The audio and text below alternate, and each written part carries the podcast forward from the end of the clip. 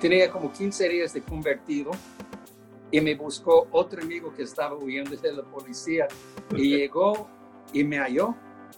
Y, yo como su amigo decía, mira, Steven, ya estoy en otra cosa, yo no sé cómo, eh, no sé cómo explicarte lo que hice con mi vida. Porque la verdad es de que mi mente mi, y todo estaba muy destruido por las drogas quizás. Entonces, mira, yo no sé, Steven, pero mira, yo te llevo donde yo compraba. Eso fue antes de conocer a Cristo, en Albuquerque.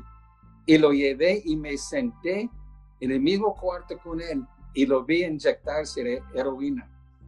Y no tuve ni un solo deseo de eso. Heroína, o sea, estabas en Sí, sí. Entonces, esto fue una confirmación de parte de Dios de una liberación total de la droga ah, de manera milagrosa, porque la verdad es que fue Dios, fue Dios que lo hizo. No me, no, no me costó nada eh, más que entregar mi vida a Él.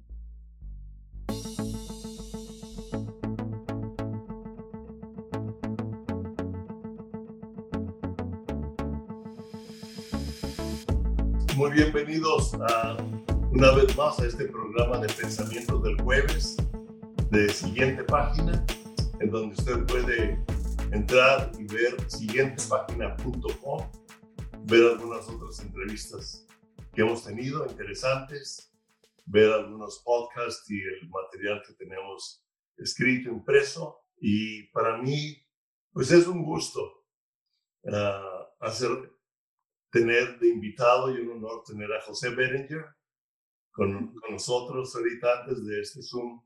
Empezamos a sacar el baúl de los recuerdos de, de, tantas cosas, porque tenemos cuánto tiempo de conocernos, José, unos... Wow, una buena, buena pregunta. Yo creo que más de 30 años, fácil. Más de 30 años de ser amigos, ¿verdad? Creo, creo, sí. ¿Por ahí? Sí. Es que comenzamos casi en la misma época. ¿No? Como que Dios nos agarró, nos arrebató. Ah, sí. No, al cielo, sino, sino que nos tomó en una forma tan fuerte porque algo que nos ha identificado a, José y a mí es que, que, los dos medio, que los dos tenemos un medio trasfondo parecido. Tú eras medio hippie, José. Sí, acabamos de celebrar el, es, de lo que eres el Woodstock de nuevo este año. No lo que Woodstock. Es que fue, fue, en el mes de agosto, fíjese que 1969. 1969, Woodstock. En el mismo mes de agosto, en 1975, pisé por primera vez territorio mexicano. ¡Qué bendición! Fíjate, en 75. 1975 pisaste territorio mexicano. Sí. ¿Venía soltero? Sí, sí. Y ahí encontraste a, Marcela. Sí, sí. Lo, que pasa, miren, en aquel, tiempo, ah, la juventud, por lo menos la juventud de los que éramos hippies anteriormente, tuvimos una, un amor a Dios increíble y un deseo que todo el mundo conociera a Jesucristo como Señor y Salvador. Y yo estuve en un ministerio precisamente con jóvenes, eh, tuvimos una casa tipo victoriana donde recibimos jóvenes de todas partes ahí en Albuquerque, Nuevo México, ah, y compartir con ellos el amor de Dios. De igual manera, eso fue el lugar donde yo entregué mi vida a Cristo Jesús. Fíjate, fuimos. Entonces, tú conociste a Cristo un poco antes que yo. Ah, yo también anduve en ese movimiento de, nunca estuve en Woodstock, pero en esa época. Era, era de ese tipo de pensamiento y filosofía. A mí Cristo me, me encontró después, pero ahí comenzaste, en Albuquerque, ahí Dios te salvó. ¿Cómo, cómo fue tu encuentro con Cristo? ¿Cómo fue? ¿Cómo que? tu encuentro con Cristo. Ah, mi encuentro. Fíjese que muy, muy interesante porque yo no soy de Albuquerque, soy de Baltimore. Ajá. Pero en, en, aquel tiempo eh, tuve problemas Ah, con la policía y tuve que... bueno, ah, hoy en día es totalmente legal. en aquel entonces no. Eh, entonces pues, tuve que huir. tuve que huir y fui a, la casa de mi hermano en Albuquerque, Nuevo México. Ahí es donde ya no pude escapar a, Dios. Y un día cuando estaba con un amigo, venimos del centro de Albuquerque, a un lado de, de, una, una, pues una casa, estaba en letra grande, Jesús es el Señor. Y mi mm. amigo me preguntó, ¿quiénes son ellas? Y dijo, no, son los Jesus Freaks. Son fanáticos de Jesús. Jesus Freaks, ¿te acuerdo?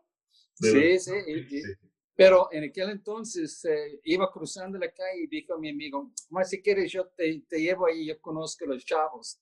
Porque yo tuve que pasar por ahí casi todos los días donde yo vivía para irme a la Universidad de Nuevo México. Tuve que pasar por ahí y siempre estaban jugando con los frisbees, tirándoles el aire y, y está diciendo cosas como Jesus loves you.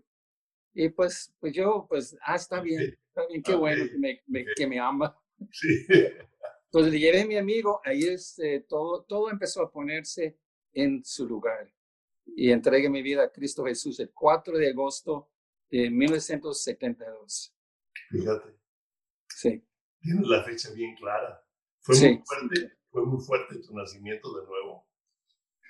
Sí, sí, porque eh, eh, hablando un poco de mi historia, eh, este, yo me involucré en, en, en, el mundo de las drogas, fui adicto, tuve un programa de rehabilitación del gobierno, tomaba metodono todos los días en jugo de naranja para sostener mi hábito pero no me, no me pudo sanar, no me pudo quitar este hábito.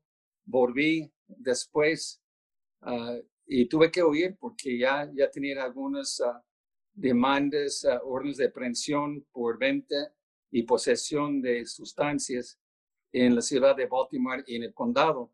Entonces, eh, eh, cuando llegó este momento en mi vida y entregué mi vida a Cristo Jesús de inmediato, me quitó el deseo de las drogas en cualquier forma. Mm. Impresionante el cambio que Dios hace en nosotros. Sí, y le voy a decir por qué. Porque em, eh, tenía como 15 días de convertido y me buscó otro amigo que estaba huyendo de la policía y llegó y me halló. Y, y, yo como su amigo decía, mira, Steven, ya estoy en otra cosa. Yo no sé cómo, eh, no sé cómo explicarte lo que hice con mi vida. Porque la verdad es de que mi mente mi, y todo estaba muy destruido por las drogas, quizás. Entonces, mira, yo no sé, Steven, pero mira, yo te llevo donde yo compraba. Eso fue antes de conocer a Cristo, en Albuquerque. Y lo llevé y me senté en el mismo cuarto con él y lo vi inyectarse de heroína. Y no tuve ni un solo deseo de eso. Heroína, o sea, dabas en lo Sí, sí. Entonces, esto fue una confirmación de parte de Dios de una liberación total, de la droga ah, de manera milagrosa, porque la verdad es que fue Dios, fue Dios que lo hizo. No me, no, no me costó nada eh, más que entregar mi vida a Él. Y tu cambio te involucró muy rápido en amar a Cristo y en servirlo. Sí, claro, claro. Sí, Este, sí, empezando por ahí, en el mismo lugar donde acepté a Cristo, me invitaron a vivir ahí. Y todos los días tuvimos la oportunidad de compartir con entre 15 y 30 jóvenes que, hippies que estaban buscando un lugar donde quedar, algo que comer eh, y en esta oportunidad de que pues nosotros también tuvimos la oportunidad de compartir con ellas lo que Cristo hizo en nuestra vida. ¿Y de ahí, de ahí qué pasó? ¿Qué, qué hiciste luego? Eh, mira, este ministerio duró que hasta 1974, casi 75, pero dejó de funcionar porque las cosas estaban cambiando. Y mi pastor en aquel entonces decidió cerrar el ministerio porque ya no estaba alcanzando a los jóvenes como en un inicio y tomó otro rumbo y, y él eh, eh, este, empezó a, a, ver qué hacer con su vida. Y yo me puse a trabajar en la construcción estuvo como seis meses allí. Y en un domingo, hablando con mi pastor, digo, pastor, yo no sé ah, lo que Dios quiere con mi vida. Yo sé que tengo, eh, eh, siento que tengo un llamado en mi vida. Tengo esta vocación de, de, servir a, Dios. Y en aquel entonces él eh, tenía unos jóvenes que había mandado a Chihuahua de buscar la oportunidad de abrir un orfanato, porque él había hecho eso en Japón, posteriormente lo hizo en Honduras y luego posteriormente estuvo en Rumania trabajando con gitanos allá. Entonces, yo le dije que, que yo quería servir a Dios. Y en este mismo domingo, él anunció en la iglesia de un nuevo misionero que iba a mandar a México. y al principio, pues todo el mundo estaba diciendo, ¿quién sería? ¿Quién sería? Y después me di cuenta que fui yo. tú? ¿Hablabas español o no sabías español todavía? No. No. nada, nada. Bueno, tomé español en la escuela, porque se me hizo más fácil que tomar alemán o francés. Definitivamente. y este, pero no, no, no hablaba de español. Eh, lo, que, lo que, mira, te voy a decir una cosa porque es muy importante entender cuando realmente entendemos el amor de Dios, no necesitamos un sueño especial de compartir nuestra fe, porque eh, ya, ya lo traemos adentro, ¿verdad? O sea, yo no soñaba de México, yo no soñaba de tacos, de enchiladas, ni nada de lo bueno que es México y la gente en sí este, yo simplemente amaba a Dios y yo quería que todo el mundo pudiera conocer este amor. Si mi pastor me hubiera mandado a China, hubiera ido a China. Si, me explico, o sea, no era tanto el lugar, sino que deseo de compartir de, Dios. Yo creo que lo que dices es clave. Ah, el otro día comentábamos con unos amigos que toda esa época, todo ese tiempo, Dios hizo algo que puso una pasión en nosotros por compartir a Dios. No había eh, que la visión, que el destino, que los sueños, que la forma. Simplemente querías compartir a Cristo. Exacto. Y de ahí, al comenzar a compartir a Cristo, comenzaron nuestra vida y ahora lo que llamamos ministerio, pero eh, en esa época ni la idea de un ministerio. Tú no sí, sí. tenías ese, ese anhelo. No, eh, eh, la generación de, de, ese tiempo, de los años 70, ah, alcanzado por el Espíritu Santo, era una generación dispuesta a hacer lo que se necesitaba hacer simplemente para compartir el amor de Dios. No importaba. Mira, era tan ridículo a veces, este, en, cierta manera, un, un evangelista eh, nos emocionaba a, a nosotros los jóvenes de venir aquí en México, eso fue antes, no fue mi pastor otra, y que él tenía un plan de que nos iba a subir en un, avión y, ah. nos iba así por, en, con, en paracaídos, lanzarnos sobre el estado de Chihuahua, las montañas del estado de Chihuahua. Y nosotros, yeah. yeah. este espíritu de que no importa. No importa. Lo que importante es de que hablamos de Jesús. Sí. Sí, eso es algo que te llevó. ¿Y llegaste a Chihuahua? Sí, me trajo aquí a Chihuahua. ¿Y, qué empezaste a hacer ahí en Chihuahua? La mera verdad es que yo no sabía qué iba a suceder. Yo viví con otros dos americanos.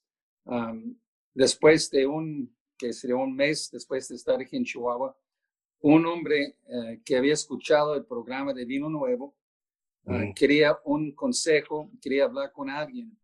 Eh, este hombre vino a la ciudad de Chihuahua porque en Chihuahua es donde estaba el centro de, o sea, la oficina de Vino Nuevo, donde mandaba los programas a toda la República Mexicana en aquel entonces. Cuando el hermano Víctor tenía los programas, entonces el, misionero que estaba a cargo, él vivía en un departamento arriba de nosotros. Llega este señor que quiere saber más de Cristo y encargó a los otros jóvenes que, estaban allí, que ya tenían un año, que hablaban español, y nos invitó él, que todos fuéramos a un pueblito, se llama Aquiles Cerdán, por Santa Eulalia. Y precisamente esta, ahí empezamos un grupo de casa. Pasó un poco de tiempo, éramos tres jóvenes. Un joven se fue a Honduras a apoyar a mi pastor en, establecer un orfanato en Tegucigalpa, Honduras. el otro tomó otro rumbo y la gente en este pueblo que estaban acercando a Cristo Jesús me vieron y dijeron, no nos dejas. Mm. Y eso fue mi introducción en el campo misionero, sin haber eh, levantado ni una sola iglesia, sin realmente había, yo tenía muy pocas oportunidades de predicar en tipo iglesia, sí compartía mi fe, pero no compartía la, la, palabra de Dios en, en, un, en un servicio cristiano. En, un púlpito tipo iglesia. En púlpito, exactamente. yo soy lírico. Sí, sí.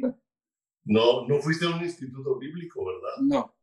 Mi, mi instituto bíblico fue eh, más de dos años testificando todos los días en este ministerio de jóvenes. Todos los días oramos, todos los días leemos la Biblia, todos los días escuchamos esta, la palabra de otras personas, a veces cassette. Uh, en aquel entonces. Los cassettes. Eh, sí, pues sí. somos de la época de los cassettes. sí. Pero ese fue mi, instituto, y, pero sobre todo de poder compartir mi fe todos los días con otra gente. Y Estaban buscando una respuesta. Es, eso te formó. Sí. Y ahora, y después, eh, ¿estableciste un grupo, se estableció un grupo más grande contigo? ¿O cómo empezaste a formar? A estuve, mira, estuve ahí casi dos años en una especie de pues una iglesia en casa. Ah, después eh, regresé a Chihuahua. Bueno, estaba viviendo en Chihuahua y, viajaba a este lugar, 28 kilómetros de distancia de Chihuahua. volví a Chihuahua y, empecé a ayudar, a apoyar en algunos labores misioneros en las montañas con indígenas. Uh, los indígenas de aquí del estado de Chihuahua hay cuatro agrupaciones, eh, mayormente son los taromares, pero hay cuatro. Sí. Entonces empecé a trabajar este, en ayudando gente, repartir um, víveres, uh, ropa, pero también grabando.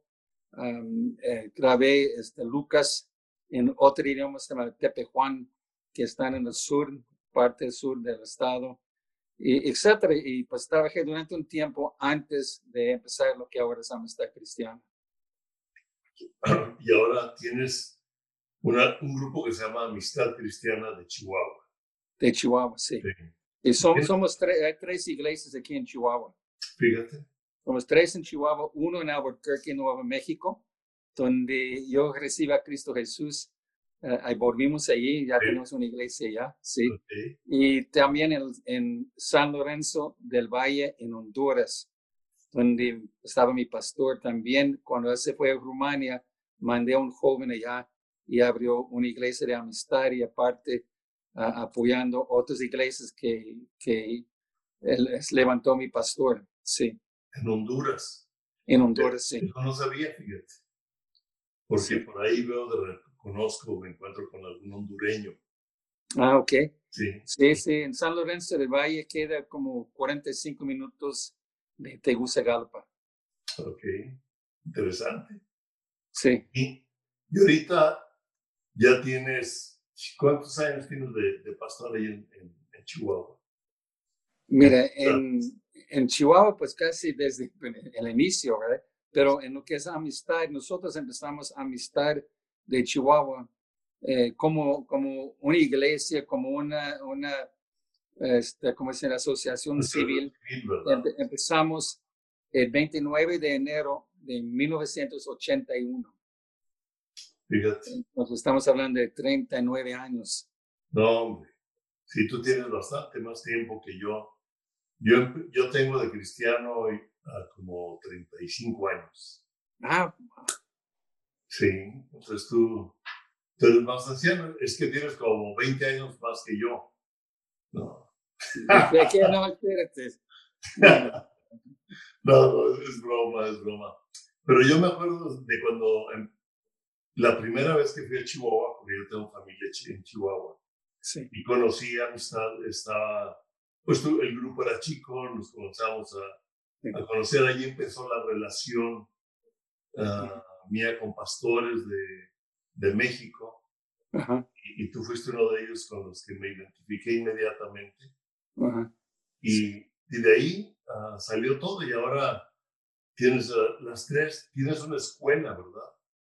Sí, e, empezamos en el año 1990-91 eh, en una escuela se llama México Moderno, Instituto Bilingüe México Moderno, que tiene desde kinder hasta bachillerato. Tenemos aproximadamente 400, 450 alumnos y pues, pues ya, ya en este momento, pues ya algunos de los alumnos eh, son hijos de, de, otros que salieron de la escuela. Y hemos tenido el gusto de, de, conocer los logros de algunos de ellos que ya salieron. Uno de ellos muy conocido que, que estuvo todos los años en la escuela y vive en Juárez, en El Paso, y asiste allí con Chris Richardson, vino nuevo. Sí, y, y, él está, ha participado en algunas labores eh, de grabación de unos artistas y ha recibido reconocimientos de tipo Grammy. Y es que nuestra escuela a nivel bachillerato es, es en comunicaciones, entonces aprenden video, aprenden audio. Ah, mi yerno este, también salió de ahí y él está, mi yerno salió de ahí y él actualmente está como audio, ingeniero de audio en Willow Creek Church en Chicago. Este, una iglesia bastante grande. Él se encarga del área de, del audio, de, de, la transmisión.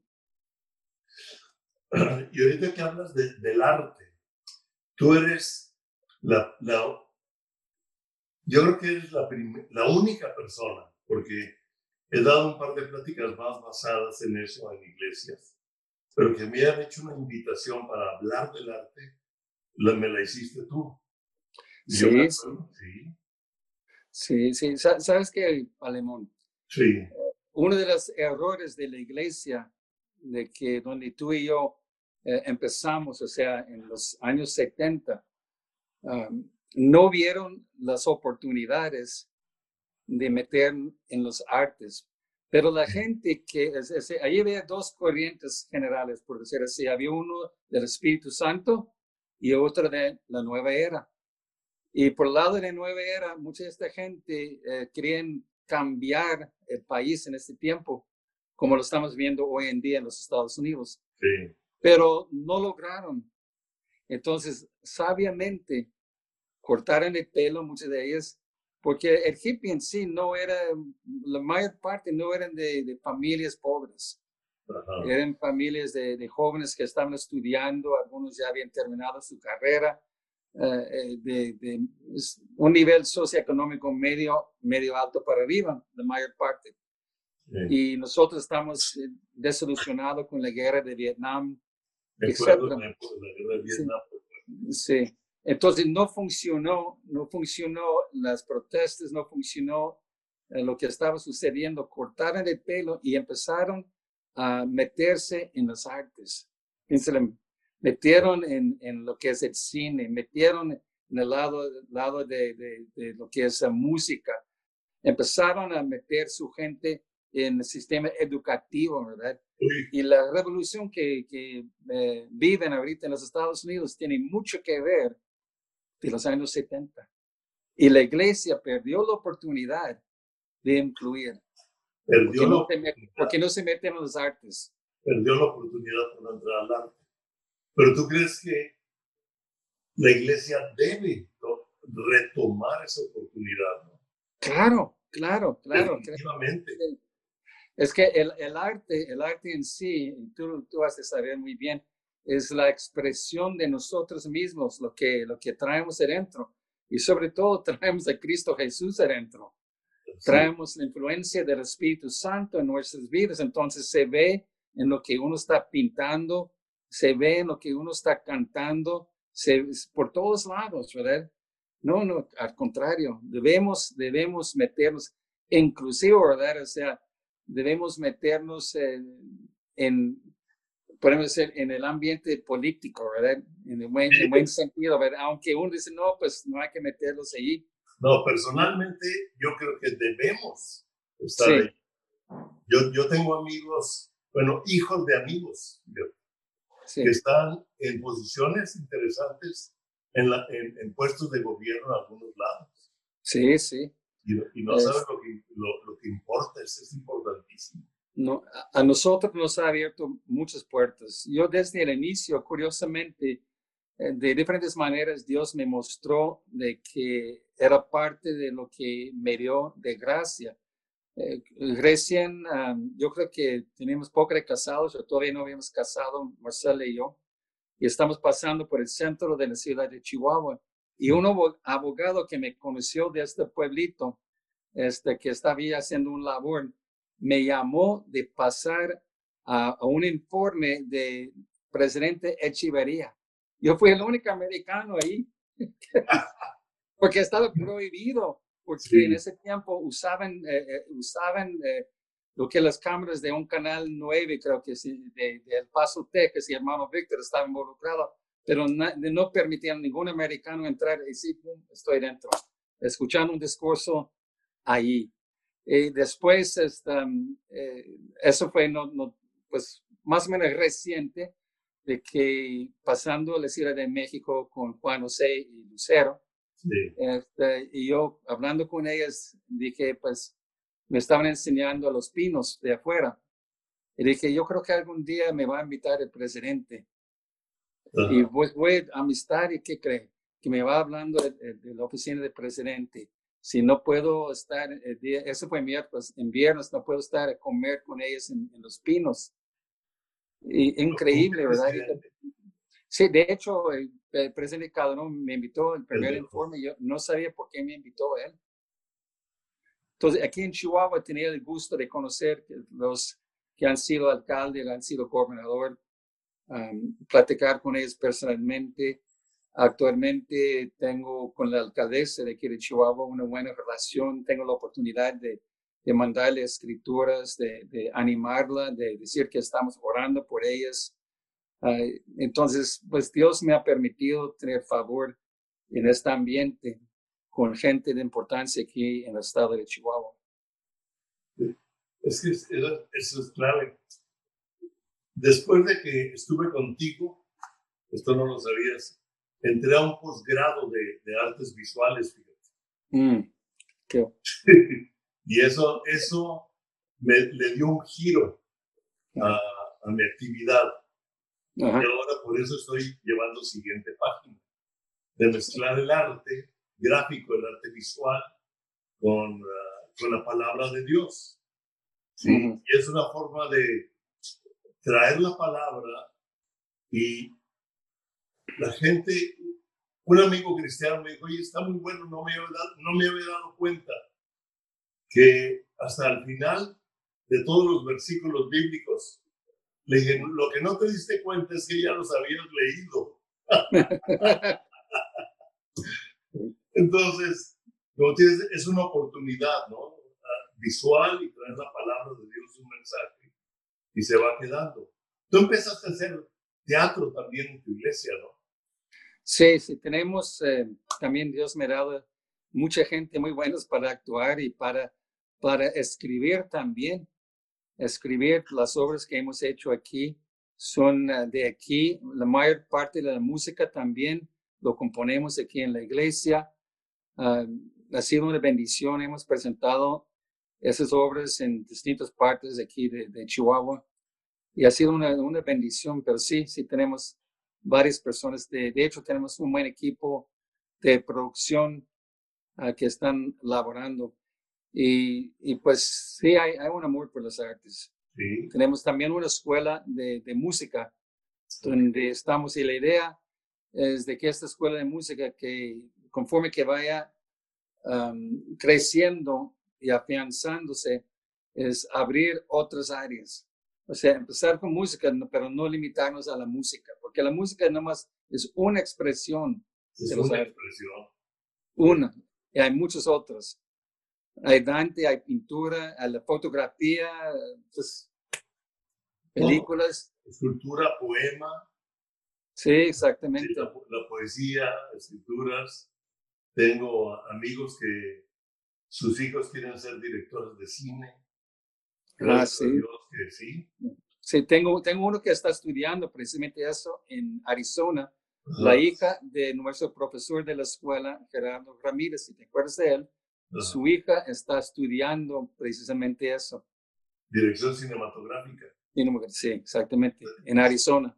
En Arizona. Yo tuve una, tuve una, bueno, le puedo llamar amigo joven, ¿verdad? Porque que me hizo algunos diseños gráficos muy importantes, muy interesantes para el diseño de la historia, el Museo de la Historia de la Tierra. Y él ah, ha querido ser director de cine, buenísimo, ha hecho cortometrajes. Hace tiempo, ahorita me estoy recordando, le voy a hablar, a ver cómo va. Pero hay bastantes. Sí. Que, quieren entrar en cine, en teatro, en eh, música, y música no nada más dentro de la iglesia, sino música ah, fuera de la iglesia. Sí, sí. sí. ¿Cómo, ves, ¿Cómo ves ahorita ah, que hablamos de la iglesia ah, y, lo, y el tiempo que estamos viviendo? ¿Cómo, cómo ha afectado o está... se habla de lo bueno y lo malo de lo que ha pasado, ¿no? Ahorita ustedes no se están congregando presencialmente, ¿no? No, apenas vamos a empezar en viernes. El viernes. En viernes vamos a empezar. Pero mira, déjeme decirle algo. Yo creo que el COVID eh, era una, pues mucha gente pues se quejan y hablan de COVID eh, en lo que nos ha limitado, pero siempre hay, hay más de una manera de ver esos momentos. Yo lo veo como una oportunidad. Dice, ¿qué tipo de oportunidad? Bueno, en lo personal nos dio la oportunidad de, considerar nuestra vida personal, nuestro matrimonio, nuestra familia y la iglesia. ¿En qué condición está la iglesia? Nos dio las oportunidades de, pensar por un momento y corregir cosas en nuestra vida. al mismo tiempo era una oportunidad de mostrar el amor de Dios a través de, de ayudar a la gente. Ah, nosotros desde un inicio eh, logramos ah, ayudar a mucha gente. Seguimos ayudando con despensas. Ah, también tenemos una línea 24/7 que atiende a un psicóloga y otras personas. Eh, de hecho, tenemos, han, han, hablado desde Texas, desde Houston, pidiendo consejería también. Wow. una línea de teléfono para consejería. Ah, sí, sí, lo puedo pasar. Lo pasamos en todos nuestros programas, ese teléfono. Son dos teléfonos que tenemos. ¿Qué, programa tienes? Quisiera que la gente... Pues eh, no, no, tenemos el programa de servicio. Ah, le, voy, a mandar uno para que lo, que, que, lo vea y ahí viene el número y entonces hablen con desde qué punto de, del mundo estén. Ah, o sea, está abierto a, a, a todo el mundo. Ok. Es muy interesante lo que dices. Me decías también que tienes un programa de televisión todos los días o un video, ¿cómo está? No, no, no, no. Tenemos, eh, tenemos lo que es ah, los servicios, hacemos la producción de servicio. Tenemos un programa los jueves de matrimonios. Todos los jueves sale una, una plática para matrimonios. Ah, también está y sí hemos puesto videos y programas cortos hemos hecho ah, durante ese tiempo. Ya no tanto, pero en un inicio hacíamos ah, a, veces ah, de, de, oración de dos minutos, tres minutos, cinco minutos, una palabra de ánimo, cosas así. O sea, tenemos de mucho. Y aparte, a eso va por, para ti, está, los martes a las ocho de la mañana, fíjese, a las ocho de la mañana, tenemos un programa que se llama Motive, Emotive en inglés, y está encausado a gente profesionista, hombres de negocio, hombres y mujeres. Ah, y le voy a pasar los datos. Sería padre que si estuvieras alguna mañana. Son eh, los martes a las 8 de la mañana. tiempo de aquí de Chihuahua, que sería nueve allá. Es una hora, es muy concreto, muy al grano, ah, y tocamos diferentes temas. Y eso sería interesante, es ah, la importancia del arte. Pudieras tener una, una oportunidad de hablar a esta gente que consta de personas de que no son cristianos todos. Es, un, es un grupo abierto el que quiere estar cada martes con nosotros. Entre 30, 40, 50 personas, dependiendo, están escuchando este, todos los días, eh, no solamente en Chihuahua, sino que todos los martes, no solamente en Chihuahua, pero en otras partes de México y a veces ah, también afuera eh, del país. ¿Y lo haces vía Zoom o cómo lo haces? Pues lo hacemos sin Zoom. Sí, yo, te puedo mandar la liga. Ok. Sí, para que... Yo me acuerdo cuando la última vez que estuve contigo, me invitaste a dar una plática a los hombres de negocios de Chihuahua también. A lo mejor fue el mismo grupo en otro momento. Sí. Eh, sí, pero, pero ahí va bien.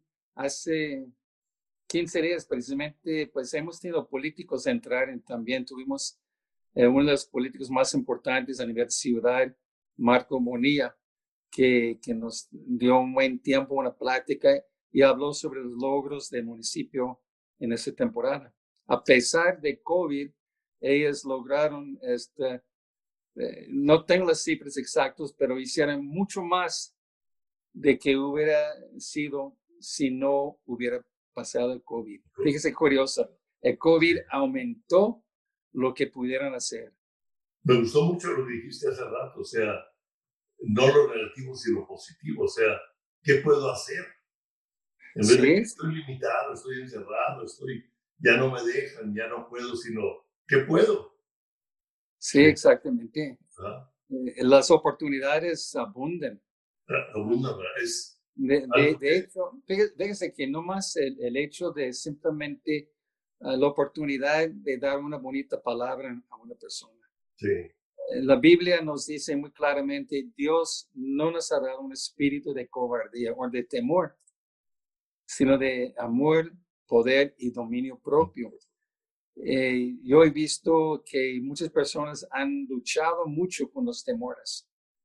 Ah, este, es horrible ver lo que está sucediendo, es horrible ver eh, lo que los pasos que están tomando la gente a causa de lo que sucedió. Pero si nosotros entendemos y tenemos otro punto de vista, es una oportunidad de hablar con la gente y ayudarles a navegar ese tiempo. No es fácil para algunas personas. Me ha tocado personas de que, que pues a veces no quieren ni seguir viviendo. Pero tú puedes dar una palabra. Entonces es una oportunidad también. Nosotros que tenemos a Cristo, este, siempre, siempre tenemos que ver la vida de una perspectiva divina, no de una perspectiva que nos están presentando los medios de comunicación. Nuestra perspectiva tiene que venir del cielo, si no, nos envolvemos en lo mismo de todo demás gente. Clave lo que estás diciendo para este tiempo. Sí. Es, es, tenemos que entender que nosotros nos movemos por el reino de Dios. Exacto. Y no por la política y la cultura de este mundo. Exactamente. Sí. Exactamente. Y, y como decías tú, una palabra de ánimo, ¿cómo puede ayudar? Porque el temor, ah, yo creo que algo que el enemigo ha querido hacer es que meter a la gente en temor, porque el temor es lo que provoca las malas decisiones, uh, X, ¿verdad? De ahí vienen los... Bueno, del temor viene muchas decisiones equivocadas en muchos sentidos. Y es una, es, una oportunidad para ayudar a la gente a ser libre del temor. ¿no? Sí, sí, efectivamente, como comenté ahorita, eh, el tiempo de COVID eh, nos dio la oportunidad de ver de qué, de qué, dónde estamos parados como cristianos. ¿Dónde estamos parados? O sea, yo no tengo por qué tener temor. Si Cristo está conmigo, ninguna arma forjada en mi contra prosperará. Si Jesús está a mi lado, ¿quién está a mi contra? No quiere decir que no nos cuidamos y, todo, pero mm, tenemos que entender dónde estamos parados. Entonces, COVID nos dio la oportunidad de ver este, cómo está nuestra vida personal delante de, de lo que es una situación tan problemática y difícil, pero no imposible. Nos dio la oportunidad, eh, tipo, tipo prueba, ¿no? Tipo, ¿dónde estoy realmente como persona, como cristiano, como iglesia, ¿no? Sí, y, sí, y, luego, mira, como forma de testimonio, yo en la personal pude observar dos cosas. Pude observar personas en la congregación que necesiten ah, más ah, apoyo de parte mío y del equipo pastorado, que podemos ayudarles en este tiempo. Pude observar esto, pero también pude observar los, lo bueno, porque nosotros nunca eh, dejamos de, todos que trabajan siguen trabajando, no afectó nada la cuestión económica. Es más, hemos hecho más porque hemos entregado toneladas de, de alimentos a las personas y seguimos entregando y hemos hecho labores físicas al, lugar, ¿verdad? Y en medio de todo eso, entonces yo pude ver la fidelidad de Dios, obviamente, pero también la fidelidad de Dios en la congregación de, ver la necesidad y aportar para que pudiéramos tocar gente en la ciudad. Entonces, es, es una oportunidad de, ver muchas cosas de COVID. Eh, digo, si podemos verlo de esta manera, de cierta manera es una bendición.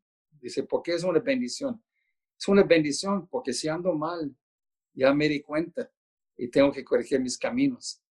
Es una bendición si ando bien porque ya sé que ya voy por el buen camino. Sí, me explico, o sea, es, otra perspectiva totalmente diferente. y me encanta tu, perspectiva. Creo que has, dicho varias, varias cosas. Yo estoy escribiendo aquí algunas. Siempre me gusta tomar notas porque aprendo. Ah.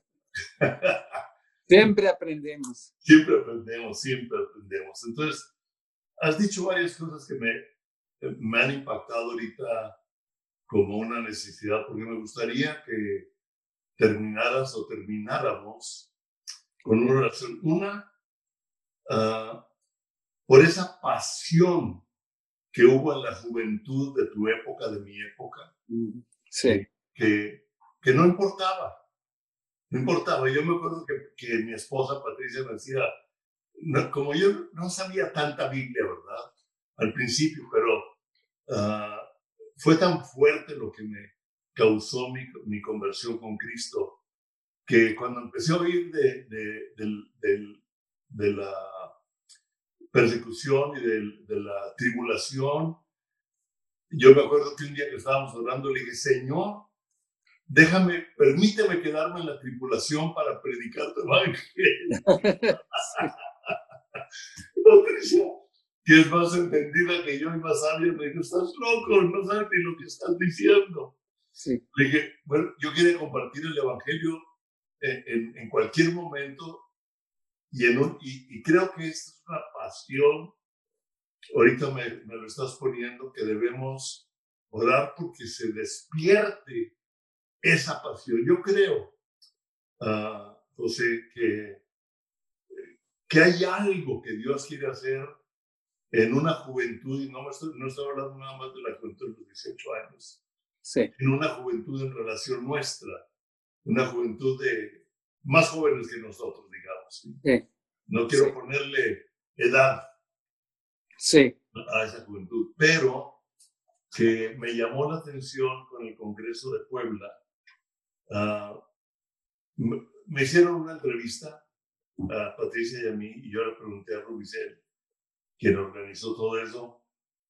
Hablamos del 35 años de que están celebra, celebraron el Congreso de, de Jóvenes. Sí. ¿Cuántos jóvenes crees que se han alcanzado en los 35 años? Y él me dijo así rápido, como unos 120 mil. Pero luego me dijo que ahora en el último, por el Zoom y por este, por este medio, en este año alcanzaron 400 mil cofres. 400 mil jóvenes oyendo el Evangelio, oyendo de testimonios. Yo no sé si tú diste una plática, pero hubo, nos hablaron a muchos de nuestra edad, de nuestra época, compartir algo. Sí. Yo, vi a varios.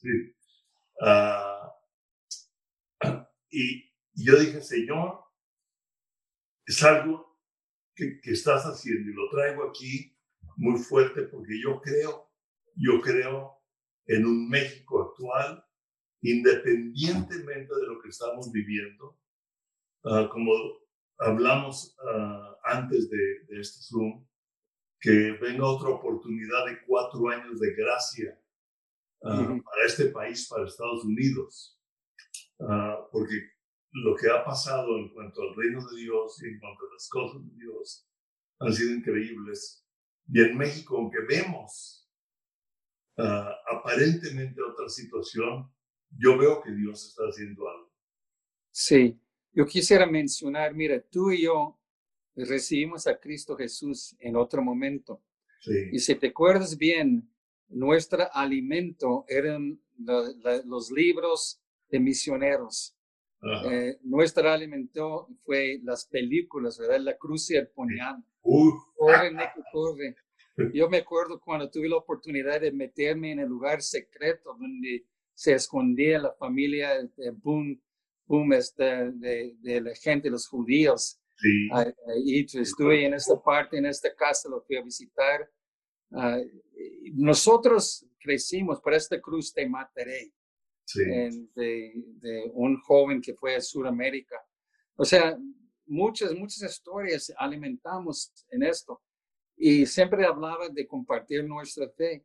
El problema es de que eh, posteriormente nosotros caímos en la trampa de dejar de, dar este mensaje y, sembrar eso y empezamos a hablar sobre prosperidad.